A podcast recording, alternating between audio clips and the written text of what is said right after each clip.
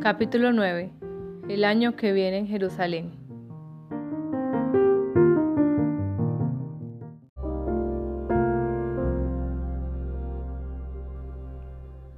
Me caso con Bela Eger el 12 de noviembre de 1946 en el ayuntamiento de Cochise. Podríamos haber hecho una celebración fabulosa en la mansión de los Eger. Podríamos haber optado por la ceremonia judía, pero soy una niña. Tengo solo 19 años. No he tenido la oportunidad de acabar el instituto. Voy pasando de una cosa a otra, y mis padres están muertos. Uno de los viejos amigos de mi padre, un gentil, ha estado interesándose por mis hermanas y por mí, el juez. Y resulta que conoció a George, el hermano de Bella, cuando estaba en la facultad de Derecho. Ese es un eslabón entre la familia de Bella y la mía. Tiene un vínculo con mi padre, de modo que es a quien elegimos para que nos case. En los 15 meses transcurridos desde que Bella y yo nos conocimos, me ha crecido el pelo y la escasa pelucilla se ha convertido en una ondulada melena que me llega a los hombros. Lo llevo suelto, con un pasador blanco sujeto en la sien. Me caso con un vestido prestado de rayón negro, largo hasta las rodillas, con hombreras, cuello blanco y mangas estrechas. Llevo un pequeño ramo de lirios y rosas, atado con una ancha cinta de satén formando un lazo. Sonrío para las fotografías en el balcón de la tienda de mi padre. Solo hay ocho personas en la boda. Bella, Magda, Clara, Krishki, Irme. Dos viejos amigos de mi padre. Uno de ellos es el presidente de un banco y el otro el juez que nos casa y yo. Bella tartamudea al decir sus votos y Clara me lanza una mirada de reprobación. La recepción es en nuestro apartamento. Clara ha cocinado toda la comida pollo asado, cuscús húngaro, patatas con mantequilla y perejil tratabobos. Un pastel de chocolate de siete capas. Intentamos darle al día un aire de felicidad, pero todas las ausencias nos frenan. Los huérfanos se casan con huérfanos. Más adelante oiré que se dice que nos casamos con nuestros padres. Pero yo digo que nos casamos con nuestros temas no resueltos.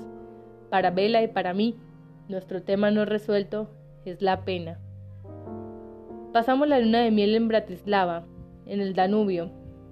Bailo con mi marido vals que conocíamos antes de la guerra. Visitamos la fuente de Maximiliano y la colina de la coronación. Vela finge ser el nuevo monarca, señalando con su espada al norte, al sur, al este y al oeste, prometiendo defenderme, Vemos la antigua muralla de la ciudad, fortificada dos veces contra los turcos. Pensamos que la tormenta ha pasado. Aquella noche en el hotel nos despiertan unos golpes en la puerta. La policía está controlando constantemente a los civiles. Nuestras vidas son un laberinto de exigencias burocráticas y necesitamos permisos oficiales, hasta para las cosas más insignificantes de nuestra vida cotidiana. Pueden enviarme, enviarte a la cárcel sin apenas excusas, y dado que mi marido es rico y una persona importante, no debería sorprenderme que nos hayan seguido. Pero estoy sorprendida y asustada. Siempre estoy asustada. Y también avergonzada y enfadada. Es mi luna de miel, porque vienen a molestarnos. Acabamos de casarnos, les tranquiliza Vela en eslovaco. Yo crecí hablando únicamente húngaro, pero Vela Domina también el checo, el eslovaco y otras lenguas necesarias para sus negocios de venta al por mayor. Les muestran nuestros pasaportes, la licencia matrimonial, los anillos, todo lo que pueda confirmar nuestras identidades, el motivo por el cual nos alojamos en el hotel. Por favor, no nos molesten. La policía no nos da ninguna explicación para su invasión de nuestra intimidad, pero sus sospechas hacia nosotros, ¿Están siguiendo a Vela por alguna razón? ¿Le han confundido con alguien? Trato de no interpretar la intrusión como un mal presagio. Me concentro en la suavidad de la voz de mi marido bajo su tartamudeo. No tenemos nada que ocultar. Sin embargo, mi estado permanente es de máxima alerta y no puedo evitar la sensación de que soy culpable de algo. de que me van a descubrir. Mi infracción es la vida, el comienzo de una cautelosa felicidad. En el tren de vuelta a la casa tenemos un compartimiento privado. Prefiero su sobria elegancia al hotel. Me puedo imaginar formando parte de una historia. Somos exploradores, colonizadores. El movimiento del tren me libera de la presión y la confusión de mi cerebro y me ayuda a concentrarme en el cuerpo de Vela. O tal vez se debe únicamente a lo pequeña que es la cama. Mi cuerpo me sorprende. El placer es un elixir, un bálsamo. Nos encontramos una y otra vez mientras el tren avanza a través de la noche. Cuando volvemos a Cochise a visitar a mis hermanas, tengo que ir corriendo al baño. Vomito una y otra vez. Son buenas noticias, pero todavía no lo sé.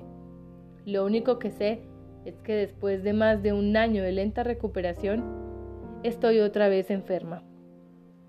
¿Qué le has hecho a mi niña? grita Clara. Vela humedece su pañuelo en agua fría y me lo pasa por la cara. Mientras mis hermanas siguen con su vida en Cochise, yo empiezo a vivir una inesperada vida de lujo. Me mudo a la mansión de los Eger en Preshov, un monasterio de 500 años de antigüedad, ancho y largo, un edificio enorme, con caballos y carruajes alineados a lo largo del camino de la entrada. El negocio de vela está en el piso de abajo y nosotros vivimos en el de arriba. Los arrendatarios ocupan otras zonas de la enorme casa. Una mujer nos hace la colada, hierve las sábanas y plancha toda la ropa blanca. Comemos en una vajilla de porcelana hecha especialmente para la familia, con su nombre, mi nuevo nombre, grabado en oro. En el comedor hay un botón que puedo pulsar para avisar a Marishka, el ama de llaves, que está en la cocina. No puedo parar de comer su pan de centeno. Toco el botón y pido más pan. Comen como cerdos, me dice susurrando. No disimula su desagrado por el hecho de que haya entrado a formar parte de la familia. Soy una amenaza a su modo de vida, a su forma de llevar la casa. Me duele ver a Bella entregarle dinero para hacer la compra. Soy su mujer. Me siento inútil.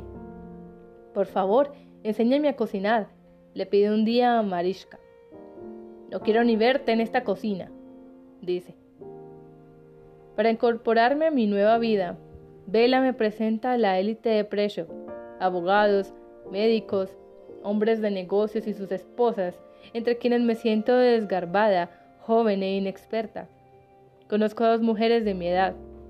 Ava Hartman es una mujer elegante casada con un hombre rico de edad avanzada. Lleva su pelo oscuro peinado con una raya al lado.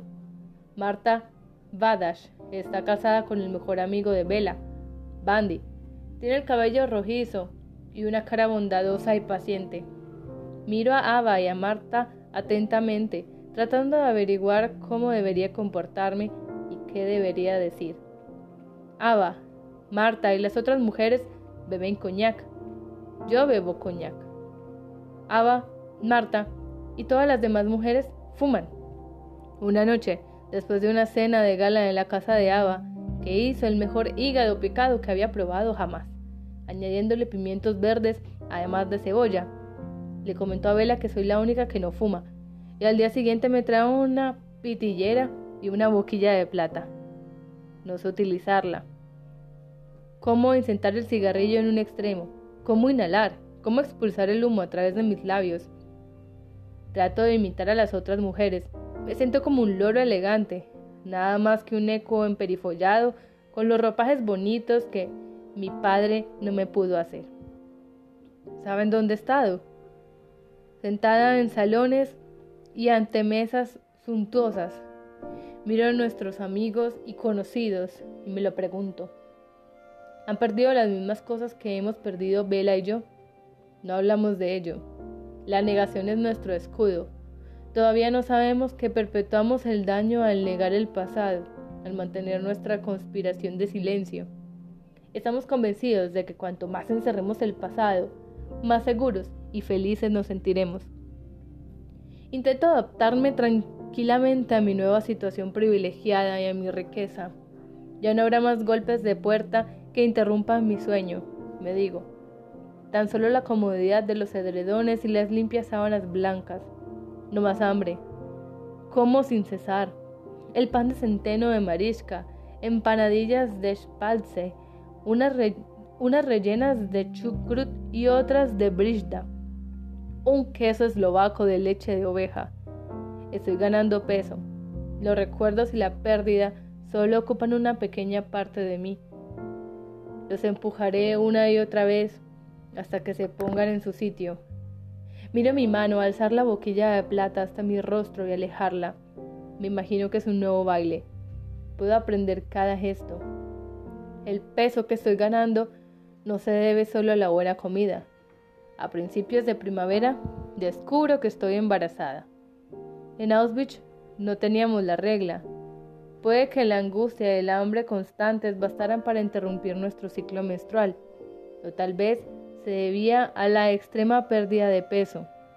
Pero ahora mi cuerpo, el cuerpo que estaba hambriento y consumido y que fue dado por muerto, alberga una nueva vida.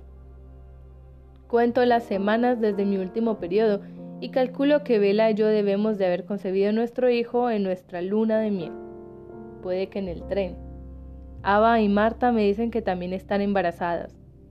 Espero que mi médico, el médico de la familia Eger, el mismo hombre que asistió al nacimiento de Bella, me felicite. Sin embargo, en lugar de hacerlo, me sermonea. No es usted lo bastante fuerte, me dice. Me insta a que programe un aborto. Y pronto. Me niego. Corro a casa llorando. Él me sigue. Mariska le deja entrar en el salón. Señora Eger, si tiene este niño, morirá, dice. Es usted demasiado delgada y demasiado débil. Le miro a los ojos. Doctor, voy a dar vida, le digo. Buenas noches. Vela le acompaña a la puerta. Oigo a mi marido disculpándose con el médico por mi falta de respeto. Es la hija de un sastre, no sabe lo que dice. Explica. Las palabras que dice para tratar de protegerme crean otro pequeño agujero en mi todavía frágil ego. Pero a medida que mi matriz se ensancha, también lo hacen la seguridad de mí misma y mi determinación. No me escondo por los rincones. Engordo 23 kilos y cuando camino por la calle saco mi estómago y miro el reflejo de esa nueva versión de mí misma en los escaparates de las tiendas. No reconozco inmediatamente esa sensación. Entonces recuerdo, esto es lo que se siente al ser feliz. Clara y Krishki se casan en la primavera de 1947 y Bella y yo vamos a la ceremonia en su Opel Adam verde. Es otra ocasión memorable que se pierden nuestros padres. Otro día feliz que lo es menos a causa de su ausencia.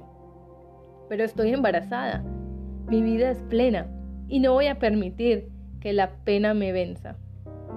Magda toca el piano de la familia, canta las melodías que cantaba mi padre. Vela se debate entre levantarme en volandas al bailar y hacer que me siente y descanse los pies. Mis hermanas ponen sus manos en mi barriga esta nueva vida que hay dentro de mí nos pertenece a todas. Es nuestro nuevo comienzo, un trozo de nuestros padres y nuestros abuelos que perdurará en el futuro. Ese es nuestro tema de conversación cuando descansamos un momento de la música y los hombres encienden sus cigarros. El futuro. Irme, el hermano de Krishki, partirá pronto hacia Sydney. Nuestro grupo familiar ya es muy pequeño no me gusta la idea de dispersarnos. Preshov ya parece muy alejado de mis hermanas. Antes de que acabe la noche, antes de que Vela y yo volvamos a casa, Clara nos hace entrar a Magda y a mí en el dormitorio. Tengo que decirte algo, pequeña, dice. Por el ceño fruncido de Magda me doy cuenta de que ella ya sabe lo que Clara está a punto de decir. Si irme, se va a Sydney nosotros nos iremos también. Australia. Entre nuestros amigos de Preshov, a causa de la toma del poder por parte de los comunistas en Checoslovaquia, también se habla de emigrar tal vez a Israel, tal vez a Estados Unidos. Pero las políticas de inmigración son menos rígidas en Australia. Ava y su marido también han mencionado Sydney, pero está tan lejos. ¿Y qué pasa con tu carrera? Le pregunto a Clara. Hay orquestas en Sydney. No hablas inglés. Le estoy lanzando cualquier excusa, como si fueran objeciones que ella misma no se hubiera planteado ya. Krishki hizo una promesa. Dice, justo antes de morir, su padre le pidió que cuidara de su hermano. Si irme se va, nos vamos. Así que las dos me abandonáis, dice Magda. Después de lo que nos ha costado sobrevivir, pensé que permaneceríamos juntas. Recuerdo la noche de abril, hace solo dos años en que me preocupaba que Magda muriese, cuando me arriesgué a recibir una paliza o algo peor, y escalé un muro y conseguí unas zanahorias frescas. Sobrevivimos a un calvario increíble. Cada una sobrevivió porque la otra la protegía, porque cada una consideraba a la otra algo por lo que vivir. Yo le debo la vida a mi hermana. Te casarás pronto, la tranquilizo. Ya lo verás, nadie es más atractiva que tú. Todavía no soy consciente de que el dolor de mi hermana no tiene tanto que ver con la soledad como con la creencia de que no merece el amor. Pero donde ella ve dolor, infierno, carencia, daño, yo veo otra cosa. Veo su valor, veo su triunfo y su fuerza. Es como nuestro primer día en Auschwitz, cuando su falta de cabello me reveló con mayor claridad la belleza de sus ojos. ¿Te interesa alguien? Le pregunto. Quiero cotillar como hacíamos cuando éramos pequeñas. Magda siempre ofrece información jugosa o imitaciones divertidas. Incluso es capaz de hacer que las cosas trascendentes resulten nimias. Quiero que sueñe. Magda niega con la cabeza. No pienso en una persona, dice. Pienso en un lugar. Señala una postal que ha introducido en el marco del espejo de su cómoda. La foto muestra un desierto árido y un puente. El paso. Se lee en una inscripción sobre la imagen. Es de Lassie. Él se ha ido, dice Magda. Yo también puedo. Para mí, el paso es como el fin del mundo. ¿Lassie te ha pedido que te reúnas con él? Dikuka, mi vida no es un cuento de hadas. No espero que ningún hombre me rescate. Tamborilea con sus dedos sobre su regazo, como si estuviera tocando el piano. Hay algo más que quiere decir. ¿Recuerdas que llevaba mamá en el bolsillo el día que murió? El saco amniótico de Claire. Y un billete de un dólar un dólar que la tía Matilda le envió una vez desde Estados Unidos. ¿Por qué no lo sabía? Hubo muchas pequeñas cosas que hizo mi madre para mantener viva la esperanza, no solo llevar el billete de un dólar, cosa que no recuerdo, ni el saco amniótico, que sí, sino el schmaltz, la grasa de pollo para cocinar en la fábrica de ladrillos, o la carta que escribió a Clara, Magda parece reproducir el sentido práctico de nuestra madre, así como su esperanza. Lassie no se va a casar conmigo, dice, pero me voy a América de todas formas. Ha escrito a la tía Matilda pidiéndole que le envíe una declaración jurada de respaldo a su inmigración. Australia, América. Mientras la siguiente generación da vueltas en mi interior, mis hermanas amenazan con zarpar muy lejos. Yo fui la primera en elegir una nueva vida antes de la guerra. Ahora son ellas las que están eligiendo. Me alegro por ellas. Sin embargo, pienso en el día, durante la guerra, en el que estaba demasiado enferma para trabajar. Cuando Magda fue a la fábrica de munición sin mí y hubo un bombardeo. Cuando Magda podía haber huido, pero decidió regresar al barracón a rescatarme. He logrado tener una vida buena y afortunada. Ahora no es necesario que se ocupe de mi supervivencia. Pero si hay una pequeña parte del infierno que echo de menos, es la parte que me hizo entender que no es posible sobrevivir sola. Corremos mis hermanas y yo el riesgo de romper el hechizo al tomar direcciones diferentes. Vela está fuera de la ciudad cuando noto las primeras contracciones, esa mañana temprano de septiembre. Tiran y tiran, lo bastante fuerte para romperme. Llamo a Clara. Cuando llega, dos horas más tarde, el médico todavía no ha llegado. Doy a luz en la misma habitación en la que nació Vela, en la misma cama. Cuando me retuerzo a causa del dolor, siento una conexión con su madre, una mujer a la que nunca tuve oportunidad de conocer. El bebé que estoy intentando traer al mundo no tendrá abuelos. El médico todavía no ha llegado. Clara da vueltas a mi alrededor, ofreciéndome agua, secándome la cara. Sal de aquí, le digo chillando. No soporto tu olor. No puedo ser un bebé y dar a luz a un bebé. Tengo que habitar en mi cuerpo y me está distrayendo. De alguna nebulosidad del parto surge el recuerdo de la mujer embarazada de Auschwitz que dio a luz martirizada con las piernas atadas. No puedo evitar que su cara y su voz entren conmigo en la habitación. Me obsesiona, me inspira, cada impulso de su cuerpo y de su corazón apuntaba a la vida, mientras que ella y su bebé estaban condenados a la muerte indescriptiblemente cruel. El pesar me invade. Soy una avalancha. Me desgarraré en el afilado borde de su tormento. Aceptaré este dolor porque ella no tuvo elección. Aceptaré mi dolor para borrar el suyo, para borrar cualquier recuerdo porque si ese dolor no me destruye, su recuerdo lo hará. Es una niña, grita Clara. Por un momento me siento plena. Estoy aquí. Mi niña está aquí y está bien. Quiero llamarla Ana Marie, un nombre romántico que suena francés. Pero los comunistas tienen una lista de nombres permitidos y Ana Marie no lo está. Así que decidimos invertirlo. Marianne. Un homenaje a Mariana, la prima de Vela, la que aún me llama gansa estúpida por haber roto el compromiso entre Vela y su amiga, la que ahora está muerta.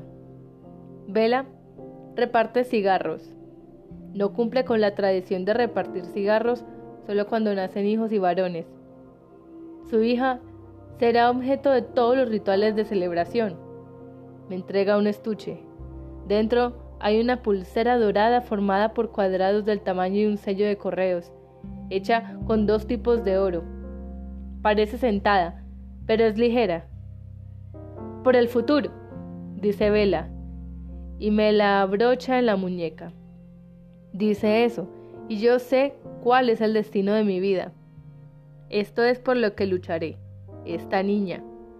Mi compromiso con ella será tan completo y uniforme como el círculo de oro que rodea mi muñeca. Puedo ver cuál es mi objetivo. Viviré para asegurarme de que ella nunca pase por lo que yo pasé. La continuidad de mí a ella crecerá a partir de nuestras raíces comunes, formando una rama nueva, una ramificación que crece hacia la esperanza y la felicidad. Sin embargo, tomamos precauciones, la bautizamos, por seguridad. Por la misma razón que nuestros amigos Marta y Bandy usan un nombre húngaro, Badass, que significa cazador, en lugar de su apellido judío.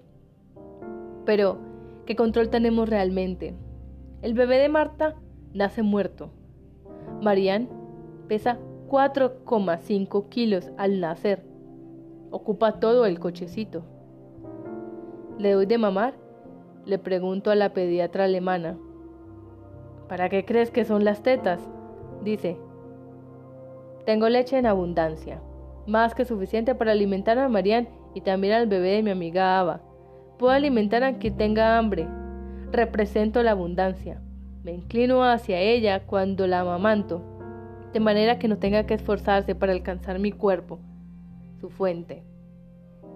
Le doy hasta la última gota, cuando me vacía, me siento llena.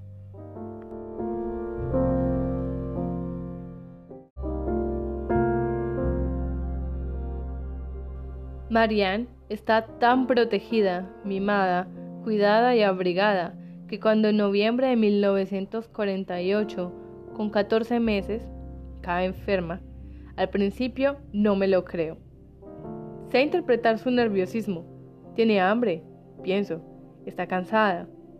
Pero cuando la cojo otra vez por la noche tiene fiebre, está ardiendo, tiene los ojos empañados, su cuerpo se queja, llora, pero está demasiado enferma para percibir mi presencia.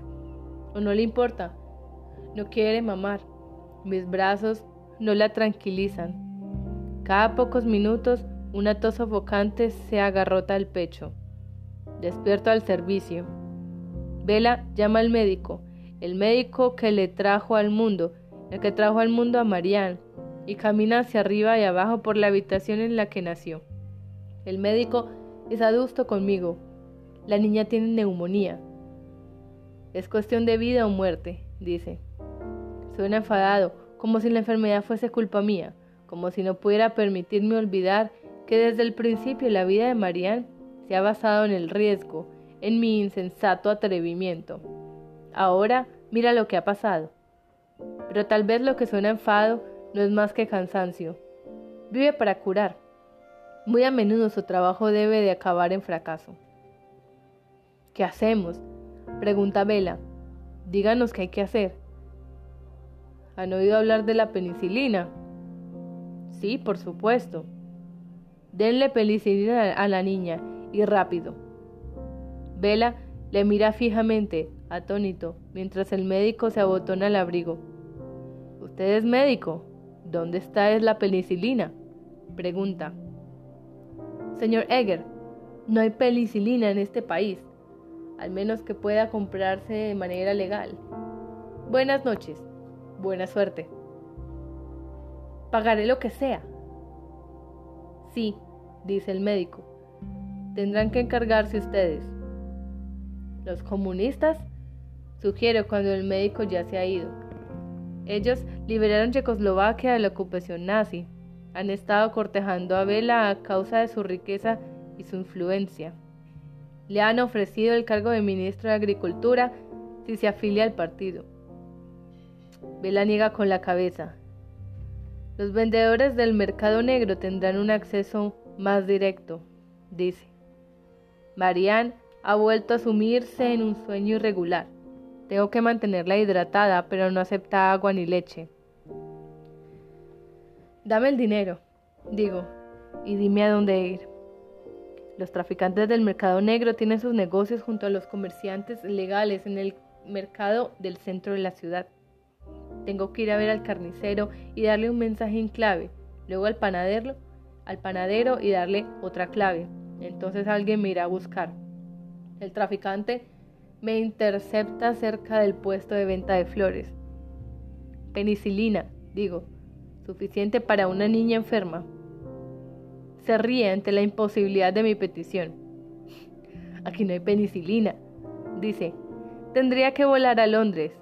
Puedo salir hoy y volver mañana. Eso cuesta dinero. El precio que menciona es el doble de la cantidad que Vela ha envuelto en papel periódico y metido en mi bolso. No titubeo. Digo que le pagaré. Le digo la cantidad exacta que llevo encima. Es indispensable. Si usted no va, encontraré a otro. Pienso en el guarda el día que salimos a Auschwitz. Mi voltereta, su guiño. Tengo que hablarle a la parte de ese hombre que cooperará conmigo. ¿Ves esta pulsera? Me levanto la magda para mostrar la pulsera de oro que he llevado cada día desde que nació Marianne. Asiente. Puede que se imagine cómo quedará en la muñeca de su novia. Puede que esté calculando mentalmente el precio que puede pedir por ella. Mi marido me la regaló cuando nació mi hija. Ahora le estoy dando la oportunidad de salvar la vida de esa niña. Veo que sus ojos parpadean con algo más que avaricia. Entrégueme el dinero, dice, que es la pulsera. El médico vuelve a la noche siguiente para administrar la primera dosis de penicilina. Se queda hasta que la fiebre de Marian remite y acepta mi pecho. Sabía que encontrarías la manera, dice. A la mañana siguiente, Marianne está lo suficientemente bien para sonreír. Se queda dormida mamando. Vela la besa en la frente y a mí en las mejillas. Marianne está mejor, pero se fraguan otras amenazas. Vela no acepta el cargo de ministro de Agricultura. Los nazis de ayer son los comunistas de hoy, dice. Y un día sacan su Opel Adam de la carretera. Vela sale ileso, pero su chofer sufre algunas heridas leves. Vela va a su casa a llevarle provisiones y a desearle una pronta recuperación. El chofer entreabre la puerta. Su mujer grita desde otra habitación. No le dejes entrar. Vela empuja la puerta, entra y ve uno de los mejores manteles de su madre en la mesa. Vuelve a casa y comprueba el armario donde se guarda la ropa del hogar. Faltan muchos artículos. Supongo que va a enfadarse, a despedir al chofer y tal vez a otros empleados. Se encoge de hombros. Usa siempre tus cosas bonitas, me dice. Nunca sabes cuándo desaparecerán.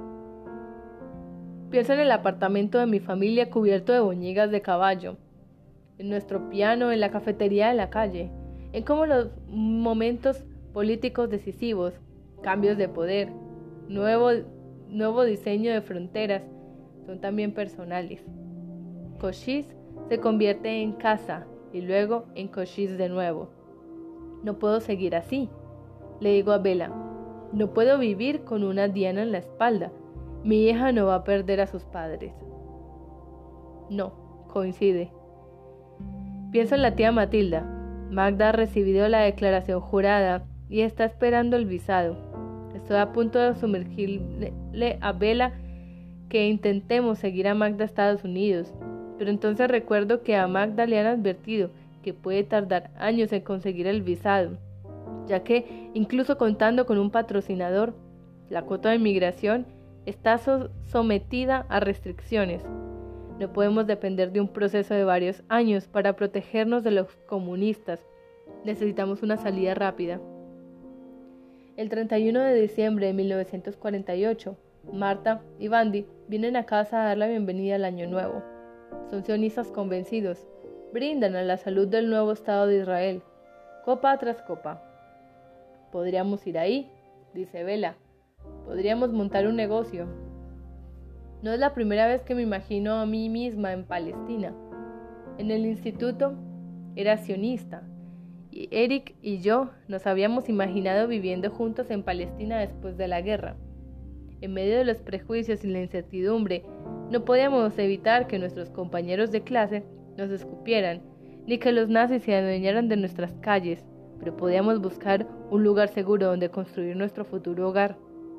No sé si debería tomarme la sugerencia de Vela como el cumplimiento de mi antiguo sueño aplazado, a preocuparme por el hecho de que apostarlo todo a una ilusión, a una expectativa que conducirá a la decepción.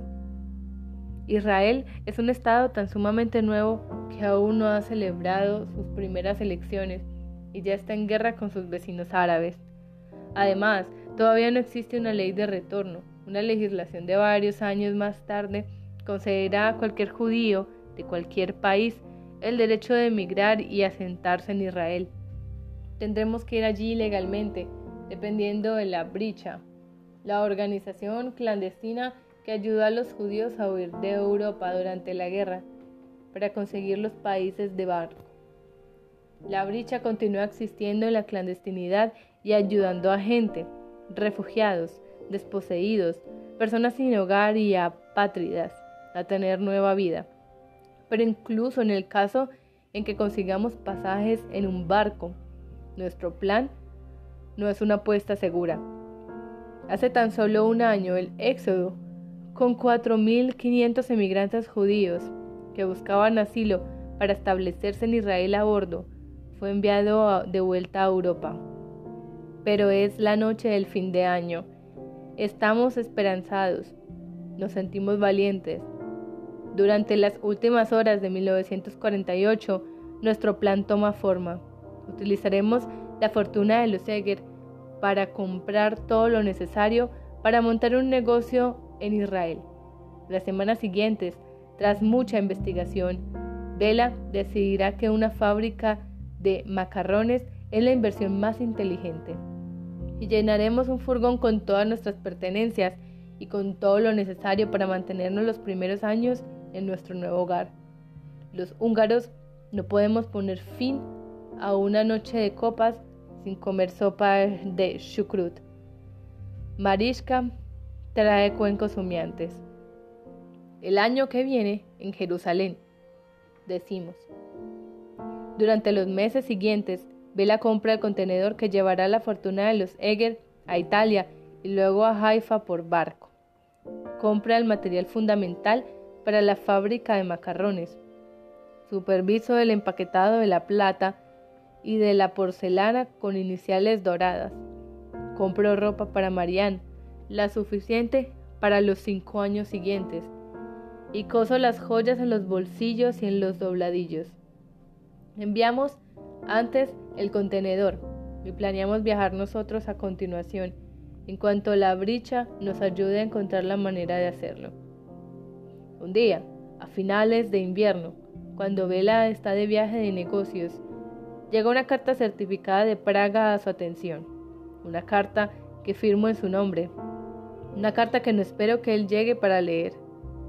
Antes de la guerra, dice la carta, los ciudadanos checoslovacos que ya habían emigrado a Estados Unidos estaban autorizados a inscribir a cualquier miembro de su familia que permaneciese en Europa en virtud de una ley que permitía a las personas que fueran objeto de persecución a solicitar visados para viajar a Estados Unidos sin estar sujetas a las restricciones de cuota que limitaban el número de personas que podían refugiarse en el país. Albert, el tío abuelo de Vela, el cual llevaba en Chicago desde principios de la década de 1900, había inscrito a la familia Egger. Ahora somos una de las dos familias checas inscritas antes de la guerra invitadas a solicitar refugio en Estados Unidos. Vela debe presentarse inmediatamente en el consulado estadounidense para tramitar la documentación. Nuestro contenedor ya está de camino a Israel. Ya lo hemos organizado todo. Ya hemos elegido. Pero mi corazón se acelera ante la noticia, ante esta oportunidad inesperada. Podríamos ir a América como Magda, pero sin tener que esperar. Vela regresa de su viaje y le suplico que vaya a Praga a buscar la documentación. Por si acaso, le insisto, como precaución. Accede a regañadientes. Meto los papeles en el cajón superior de mi cómoda con mi ropa interior, por si acaso.